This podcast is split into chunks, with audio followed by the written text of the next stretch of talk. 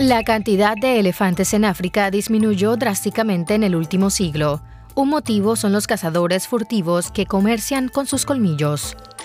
Para parar esto, la organización sin fines de lucro Hack the Planet modificó las cámaras existentes.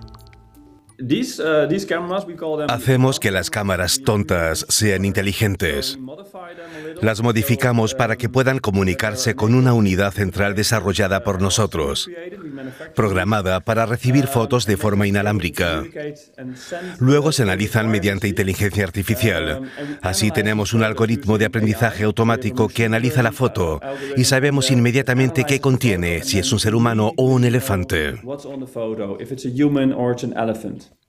Si se detecta a una persona, se envía una alarma inmediata a los guardaparques. Esto les permite reaccionar rápidamente ante los furtivos, algo que antes no era posible.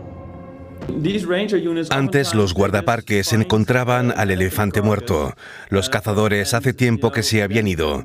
El hecho había ocurrido una semana o dos atrás y no podían obtener ninguna información ni un rastro a seguir. No se sabía por dónde entraron y salieron del parque, que es enorme. Los dispositivos dotados de inteligencia artificial aumentan la probabilidad de atrapar a los cazadores infraganti. La transferencia de datos funciona vía satélite y no requiere Wi-Fi.